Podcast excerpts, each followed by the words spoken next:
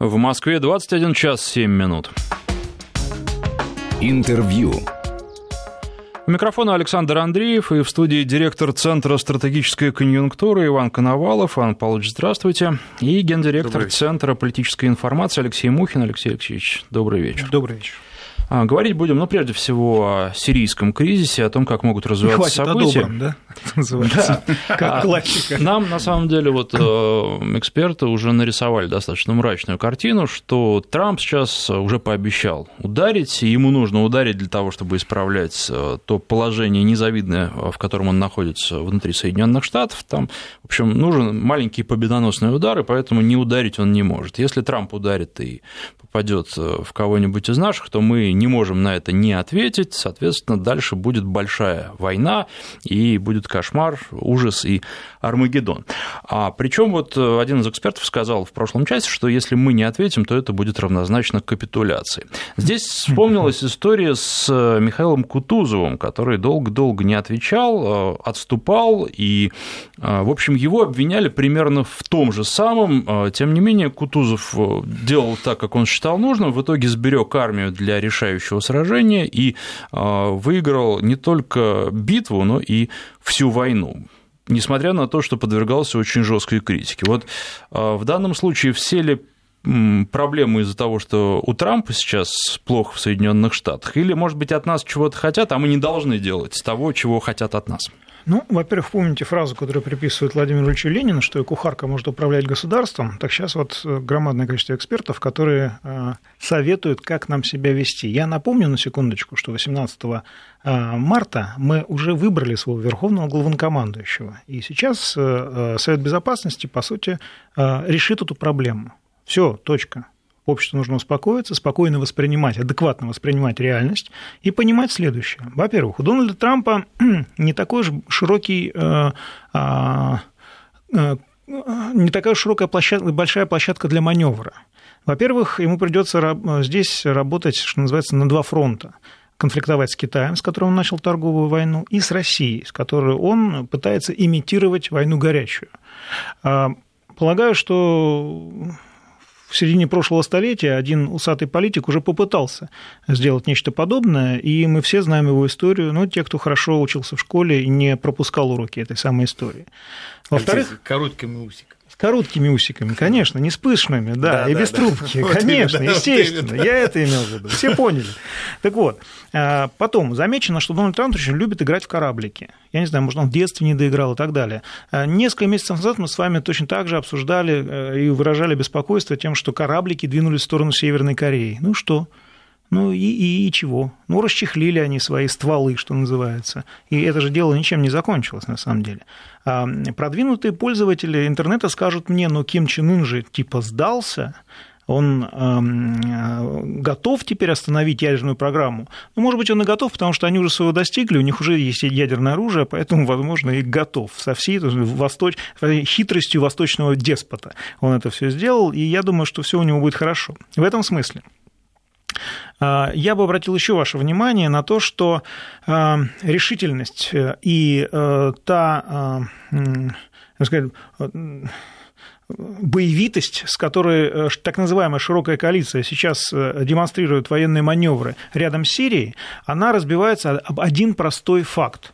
Я обращу ваше внимание, что несколько стран сейчас пытаются или, или имитируют, либо намерены действительно нанести удар, военный удар по территории суверенного государства в обход Совбеза ООН. Вот это есть факт. А все, что они там делают, маневрируют и так далее, это не есть факт. Это есть попытка произвести психологическое, оказать психологическое давление на Асада, на Россию и, и, и же с ними. В том числе и на члена э, альянса НАТО э, Турцию, на секундочку, которая сейчас находится в военном союзе с Ираном и с Россией. Вот это факт. От этого факта мы будем отталкиваться. Нанесут ли они какой-то там гипотетический либо реальный удар? Вот тогда мы будем это обсуждать. Но мне почему-то кажется, что не нанесут. Иван Павлович, а вы как думаете? Я считаю, что в данной ситуации, посмотрите, Дональд Кук, э, известный эсминец, который уже засветился, значит, в огромном количестве, так сказать, веселых инцидентов. Да? А, Хорошо известный нашим летчикам. Да, да, да, да. Все знают, что несколько лет, несколько лет назад а, Су-24, наш, наш фронтовой бомбардировщик, пролетел и погасил а, всю электронику на этом э, корабле. Они опять его выдвигают. Ну, понимаете, здесь слишком много совпадений. Год назад было э, то, что господин Трамп сказал, я сейчас отомщу за все сирийскому значит, э, э, правительству э, и нанес удар по базе Шайрат. Она не привела ни к каким потерям ни сирийских ВВС, ни каких-либо других. А, сейчас примерно ситуация такая. Я считаю, что сейчас ситуация складывается следующим образом. Они готовы, конечно, показать нам свою силу, да? Но, ну, ну другое, то, что они другое, считают своей но силой. другое дело, что а, все, кто знаком хоть немножко с военным делом и а, с а, ситуацией а, с международной ситуацией, очевидно, что э, они это сделают для того, чтобы это была показательная история в очередной раз. Вот и все. И э, что мы должны ожидать? Ну, несут удар. Удар этот будет э, в пустоту. Объявят, э, господин Трамп объявит, что он э, опять э, вершитель судеб, победитель и так далее. Ну, не более того. Потому что в прошлом году было, было примерно то же самое. Вы знаете, такое ощущение, что а, каждый раз, когда наступает весна, наступает обострение а, американской администрации, и они готовы нанести удар. Ну, отлично. Ну, они всегда рассчитывают, а куда наносить удар? Чтобы никого не задеть. Я думаю, что в этой ситуации сейчас будет примерно то же самое. Пустыня Никого для не этого заденем, хорошо подходит. Да, но всем покажем свою силу. Вот вы знаете, вы пока говорили, тут пришли любопытные новости. Ведь э, у нас же и Франция готова присоединиться к американцам, и Великобритания, но, тем не менее, а, Эммануэль Макрон сказал, что возможные меры, вот прямо сейчас сказал, возможные меры военного воздействия на Сирию со стороны Франции и ее союзников ни в коем случае не должны будут затронуть союзников Дамаска, но будут нацелены исключительно на химический наступательный потенциал сирийской армии. А Это была пресс-конференция по итогам переговоров а, с наследным принцем Саудовской Аравии, которые в Париже прошли. И а, что еще сказал Макрон? Франция не желает никакой военной эскалации в Сирии и в регионе. А напомните мне, пожалуйста, чья подпись стоит на, под актом об тотальном уничтожении химического оружия Сирии? Соединенных Штатов Америки. О чем товарищ Макрон, о чем он вообще говорит? А, обращу ваше внимание, что все химическое оружие самодельное, либо там а, оно привезено в Сирию. Оно не изготавливается на месте, потому что, потому что это невозможно просто. Иначе нельзя верить подписи Соединенных Штатов Америки.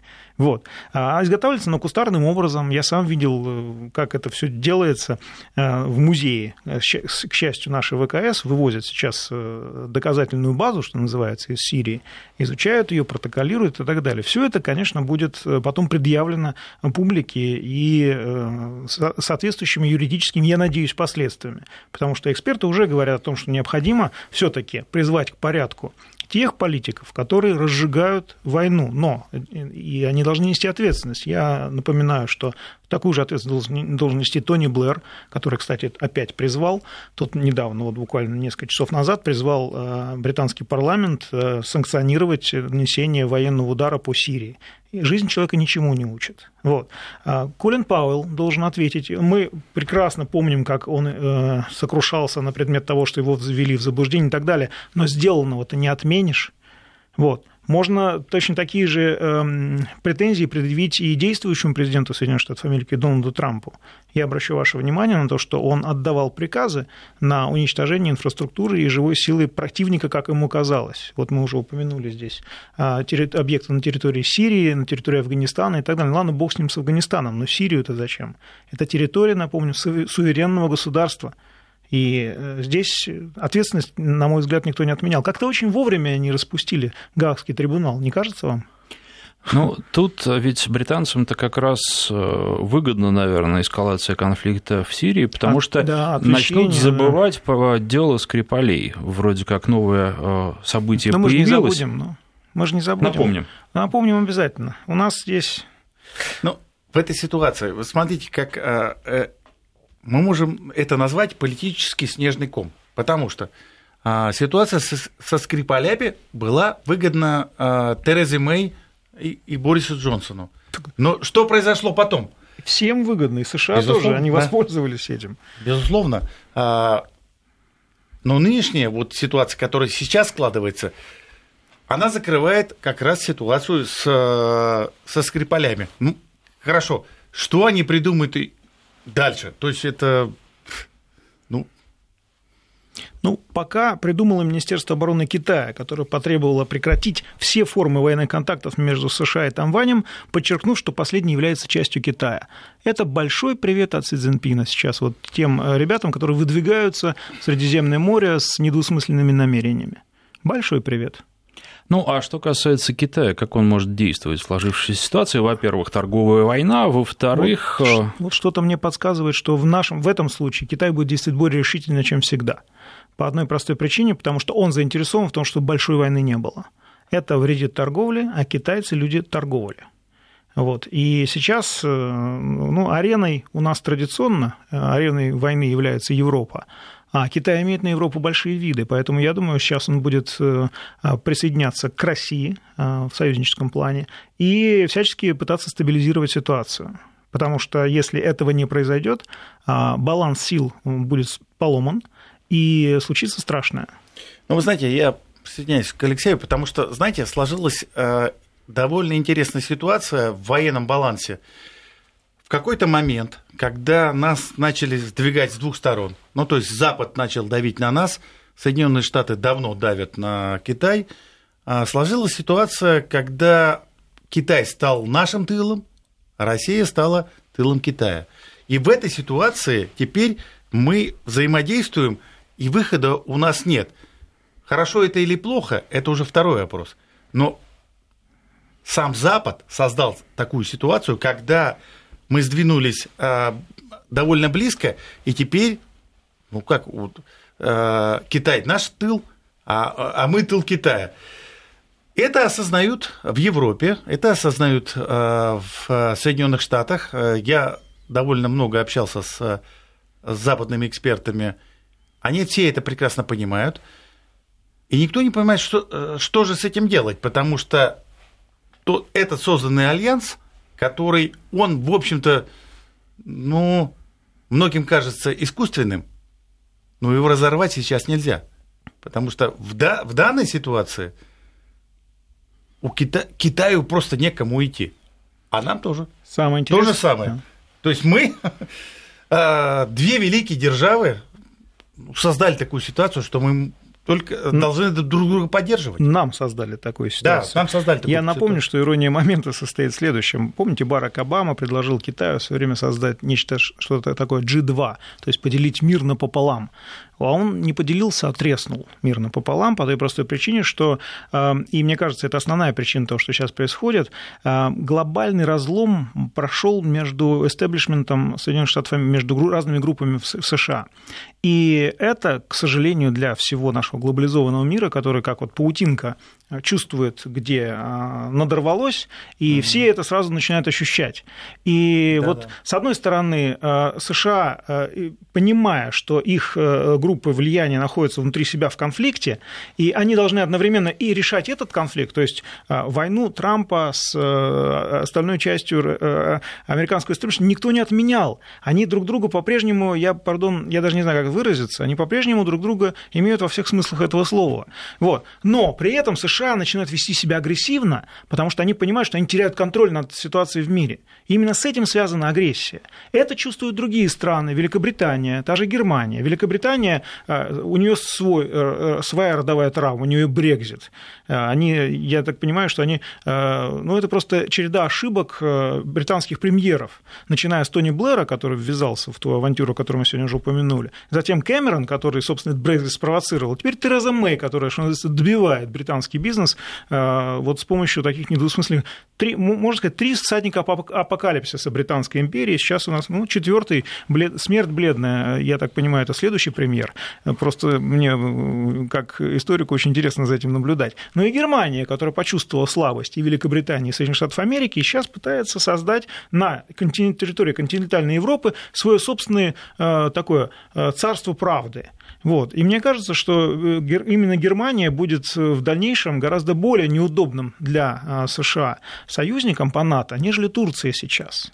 Потому что немцы сейчас очень прекрасно понимают, у них появился шанс, и они этим шансом должны воспользоваться.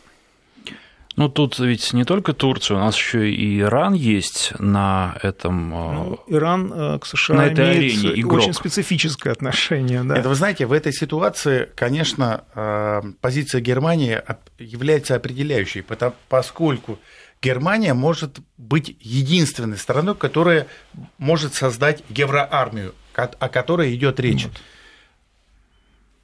А, да, это плохие а, новости это, для США. Это, да. А, Соединенные Штаты, которые определяют свою позицию как в Европе, как определяющую в НАТО, они прекрасно понимают, что создание параллельной структуры это вызовет в любом случае, хотя американцы и немцы говорят о том, что хорошо, все будет нормально, мы будем работать вместе.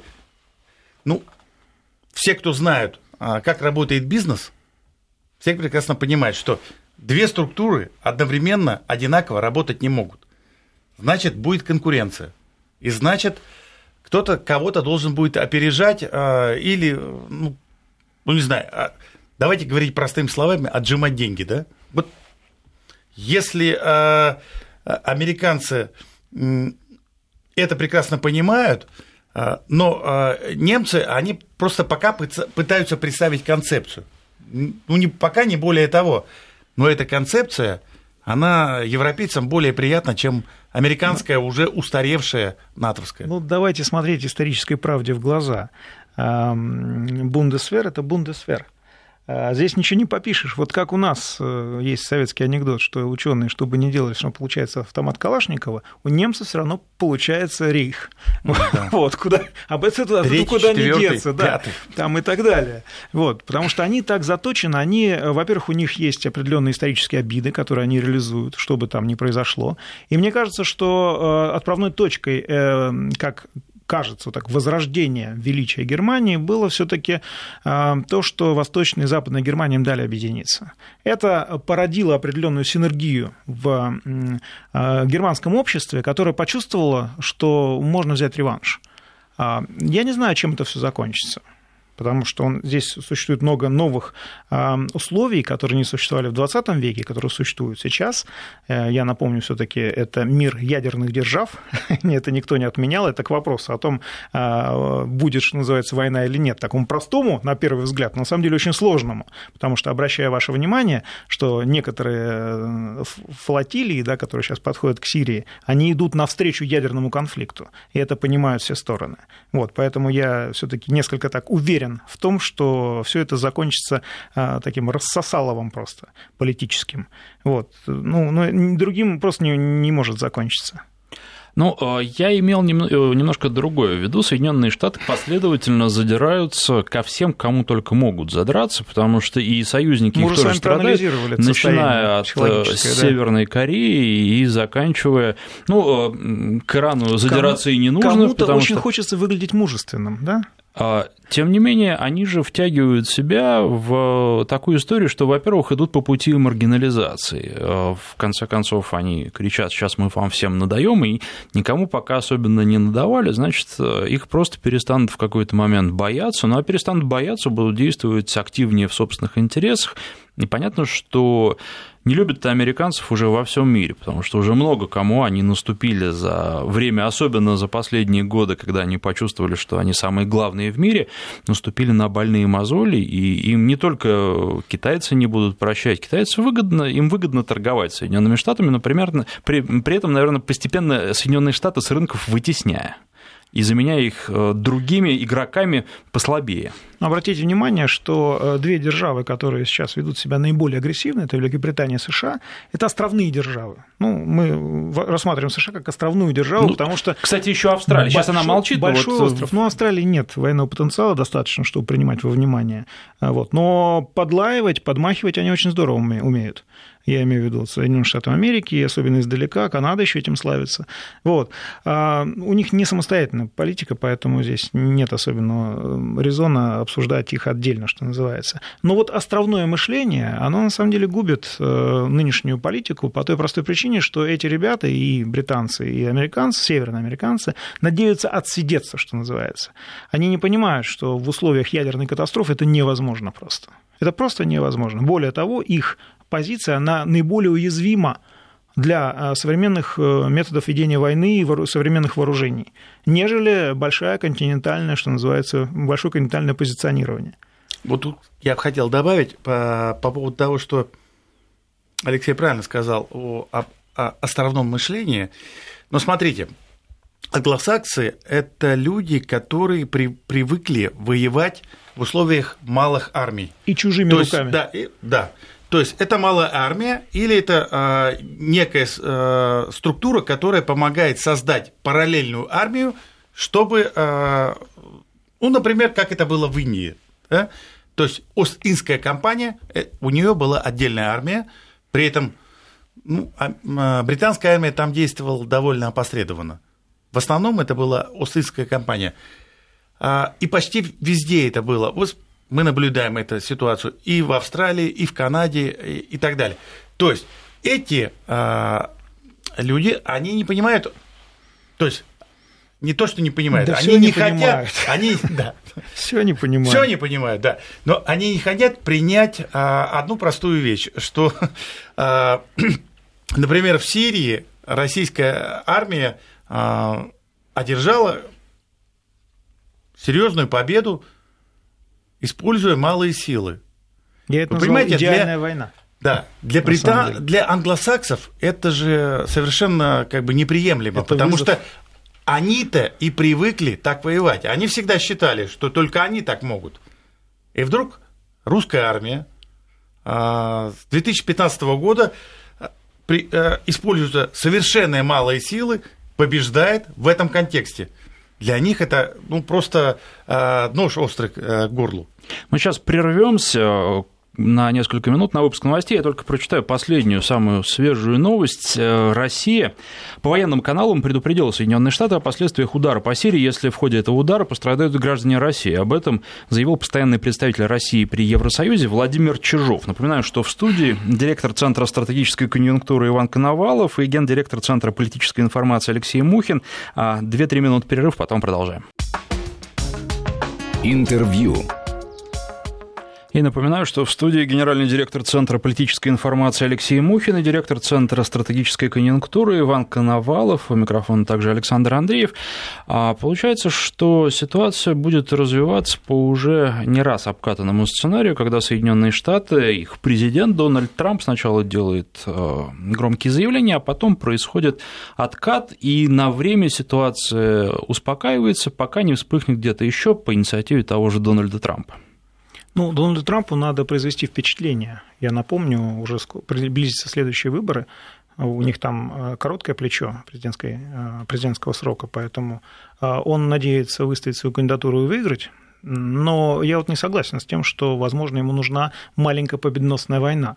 Уж точно не с Россией. Он прекрасно понимает, что мы на разные блицкриги и тому подобное отвечаем долгой, затяжной, славной русской войной с привлечением генерала Мороза, а, и других наших извечных союзников. В этот раз, видимо, генерал Атом.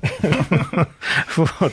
Но мы шутим здесь, конечно, но на самом деле э, пока, честно говоря, вот ощущение апокалипсиса у меня не, не, включилось. Э, Согласен. Анализируя то, что происходит сейчас в мире, вот, у меня есть ощущение того, что кое-кто просто решил похайпить э, кое-кто решил просто решил, решил, решил эм, зафиксировать и решить свои проблемы за чужой счет. Вот. Но мир изменился сейчас, и, э, что называется, за США приглядывают не только внимательные русские глаза, но и раскосые китайские. И в этой связи я полагаю, что площадка для игры в куличики, в том числе ядерные куличики, у США, э, Великобритании, она сейчас сузилась очень сильно. И это, это их, конечно, беспокоит, это их раздражает. Поэтому они стараются а, использовать э, старые добрые лозунги «Рус, сдавайся», «Политрук вам жжет» и так далее. Но это уже не работает по той простой причине, что время э, ушло, время подобного рода страшилок ушло, наша армия перезагрузилась, мы модернизировались. То же самое произошло в Китае, а, аналогичные процессы идут в Индии, и эти страны, я напомню, объединены а, торгово-экономическим союзом БРИКС. И мы сейчас выступаем единым фронтом, и мы спокойно совершенно оппонируем на площадке Большой Двадцатки а, с людьми, которые, странами, которые привыкли всем повелевать. Сейчас это мир изменился.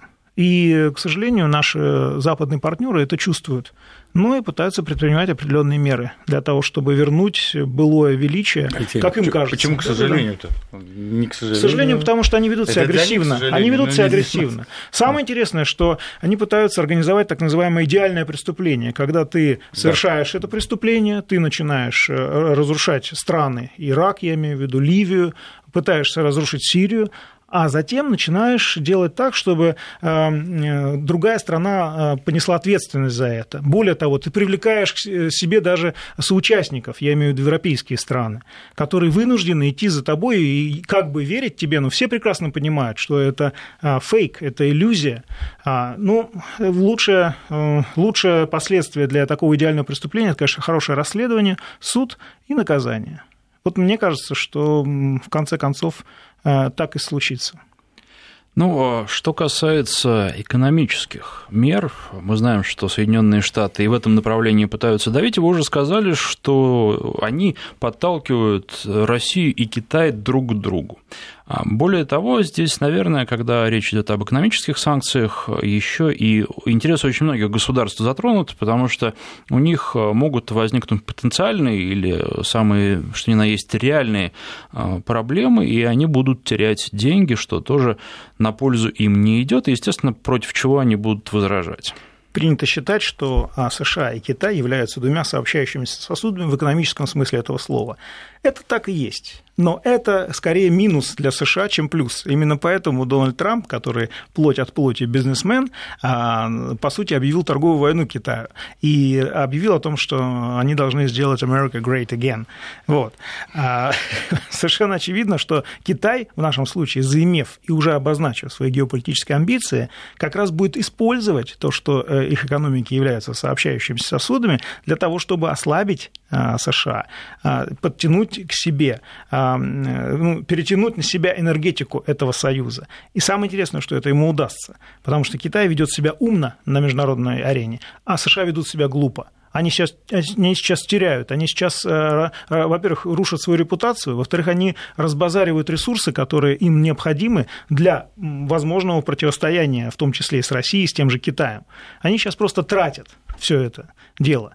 И это вселяет в меня определенный оптимизм, потому что так к войне, простите, не готовятся. А у вас есть что добавить? Ну, вы знаете, я бы сказал, что в нынешней ситуации Соединенные Штаты выбрали Россию в качестве военно-политического противника, а Китай в качестве экономического противника. И а, в этой ситуации мы должны прекрасно понимать наши приоритеты. А, если с Китаем Соединенные Штаты будут разбираться, как уже Алексей это описал, то с нами а, ситуация вырисовывается как раз это Сирия, это Донбасс, это те пункты, где для Соединенных Штатов а, возникает, скажем так, а, не экономический приоритет, но приоритет а, противостояния с державой, которая готова противостоять в военном отношении. Поэтому я думаю, что мы должны быть готовы к тому, что, например, в Прибалтике прибавится, я, хотя, конечно, в Прибалтике и там уже э, сил НАТО и США уже предостаточно, но я думаю, их там будет еще больше. И в остальном примерно то же самое. А что касается Сирии, ну, это очевидно. Там нам просто бросают вызов, и мы... А, знаете, я бы так сказал, у России нет а, очевидности, что мы должны отвечать. Да? Наверное, скорее мы должны просто промолчать и э, быть очень очень жесткими. Какие страшные, Поэтому... страшные вещи вы говорите на самом деле. Я несколько, можно, подкорректирую, потому что э, речь идет о, о сдержании агрессора на да, самом да, деле. Да. Поэтому молчать здесь не нужно. Здесь нужно четко проговаривать. И я вам говорю, как человек, который немножко владеет восточными единоборствами, а здесь нужно четко проговаривать то, что ты хочешь сделать. Нет, Алексей, я не это, про это говорю. Это определенное психологическое воздействие, которое очень влияет на людей, которые находятся в страны, которые находятся в состоянии аффекта. А, как э, мы уже Алексей, выяснили, как, США находится в состоянии человек, владеющими сейчас. тоже, владеющий тоже восточными единоборствами, я скажу, что лучше использовать, использовать силу противника для того, чтобы ответить ему. Хорошо. Как делает наш президент обычно. Я так понимаю, надо будет захватить Кука и использовать его против США. Какая прелесть. А тут новости поступают. Соединенные Штаты изучают все возможности действий против Сирии, но заранее ничего говорить не будут. Об этом сегодня заявили в Белом доме. А, вот это последняя новость, то есть вроде как уже времени не так много остается. Я дико извиняюсь, почему в Белом доме об этом заявили, а не в Пентагоне. Что у нас, Белый дом воюет, что ли? Я хотел бы посмотреть на, эту, а, на эти полки секретарш, которые атакуют Сирию и так далее. Ой, господи, смешно. Ну, на самом деле ведь когда э, Трамп сказал, что я увожу войска из э, Сирии, Пентагон и Белый дом именно возразили его словам. Ну, так Пентагон что... не хочет в кормушке лишаться. На самом деле, я так понимаю, что там с откатами дело обстоит э, все замечательно. И для Пентагона сирийская компания является крайне прибыльной. Поэтому генералы и э, так явно были недовольны решением Дональда Трампа, хотя на самом деле полагаю, что он этим решением, это решение... У Трампа на самом деле 7 пятниц на неделе. Вот. Он, он сейчас решит, говорит одно, завтра он решит другое и так далее. Поэтому пентагонским генералам, в общем-то, опасаться было не стоит. Но налицо, что Пентагон сделал все, чтобы эскалация конфликта а, завела, а, подвела Дональда Трампа к а, ситуативному отказу от его решения о выводе из Сирии войск. И это страшно, на самом деле. Да, согласен.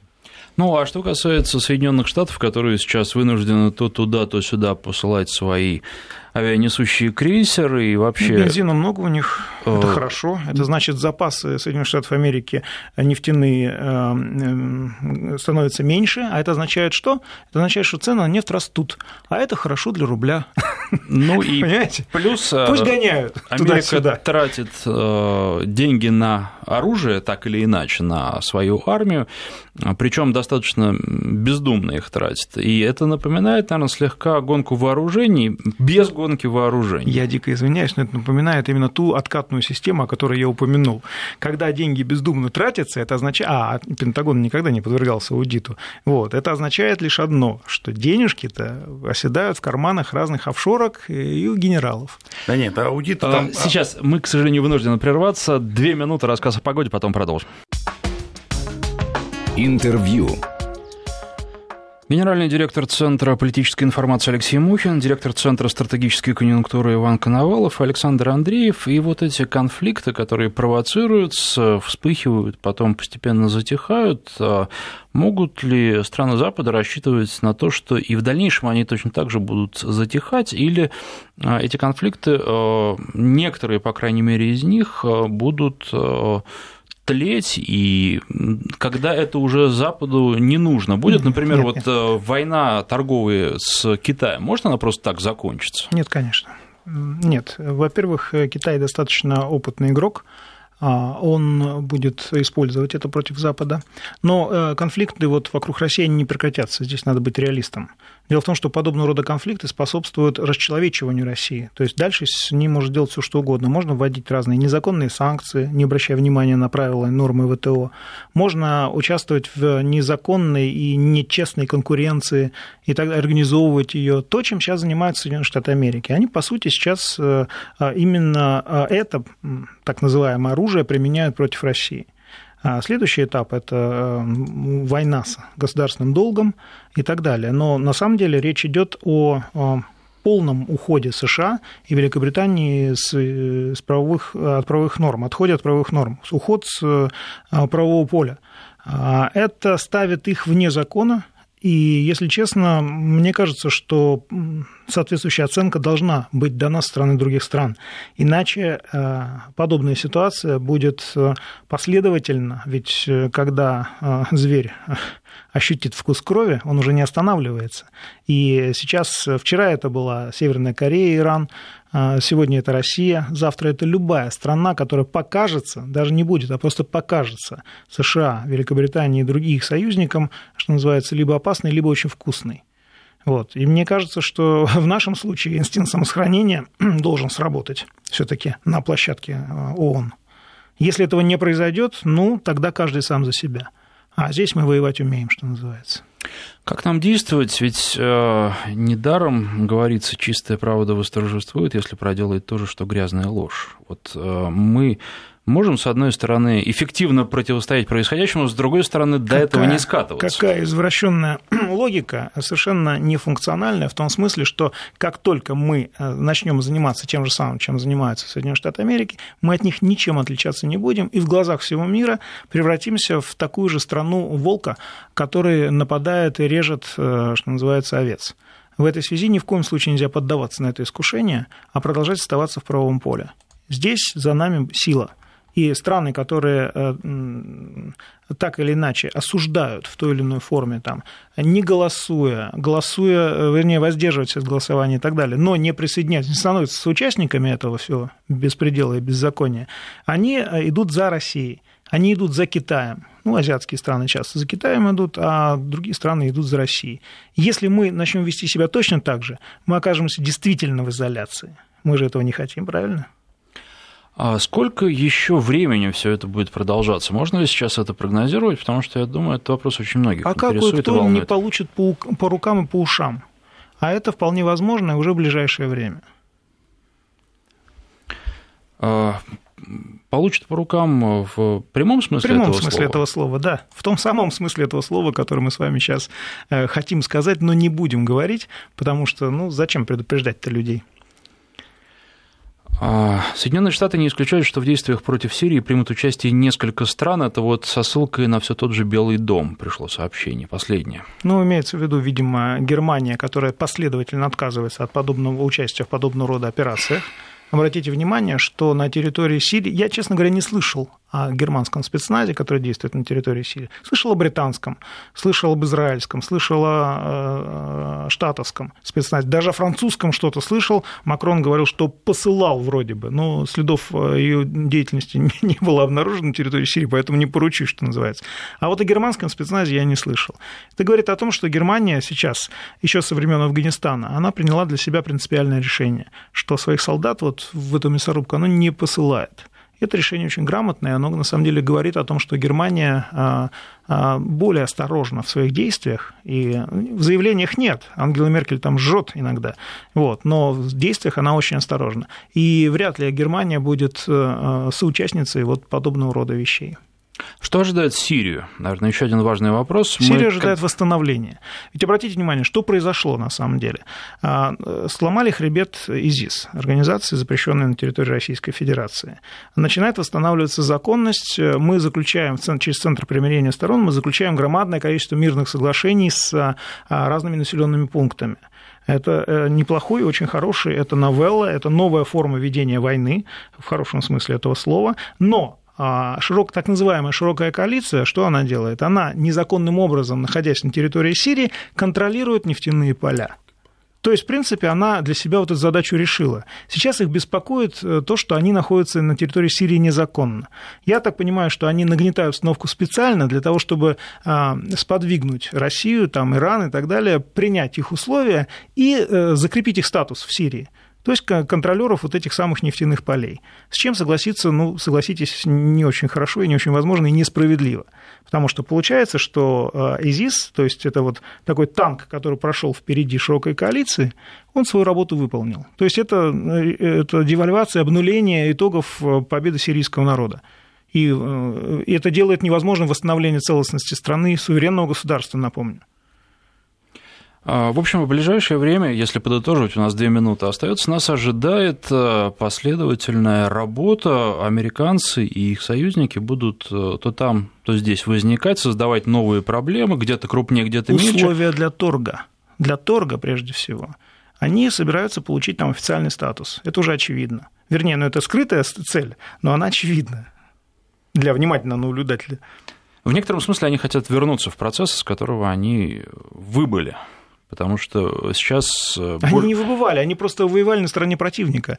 Они считали, что ИЗИС расчистит им дорогу к этим нефтяным полям, и пока Асад или там кто-то еще будет заниматься э, террористами в Дамаске, они будут качать нефть. Вот. Сейчас они хотят, чтобы эта схема, она сработала, но только уже без ИЗИС в их, э, что-то пошло не так.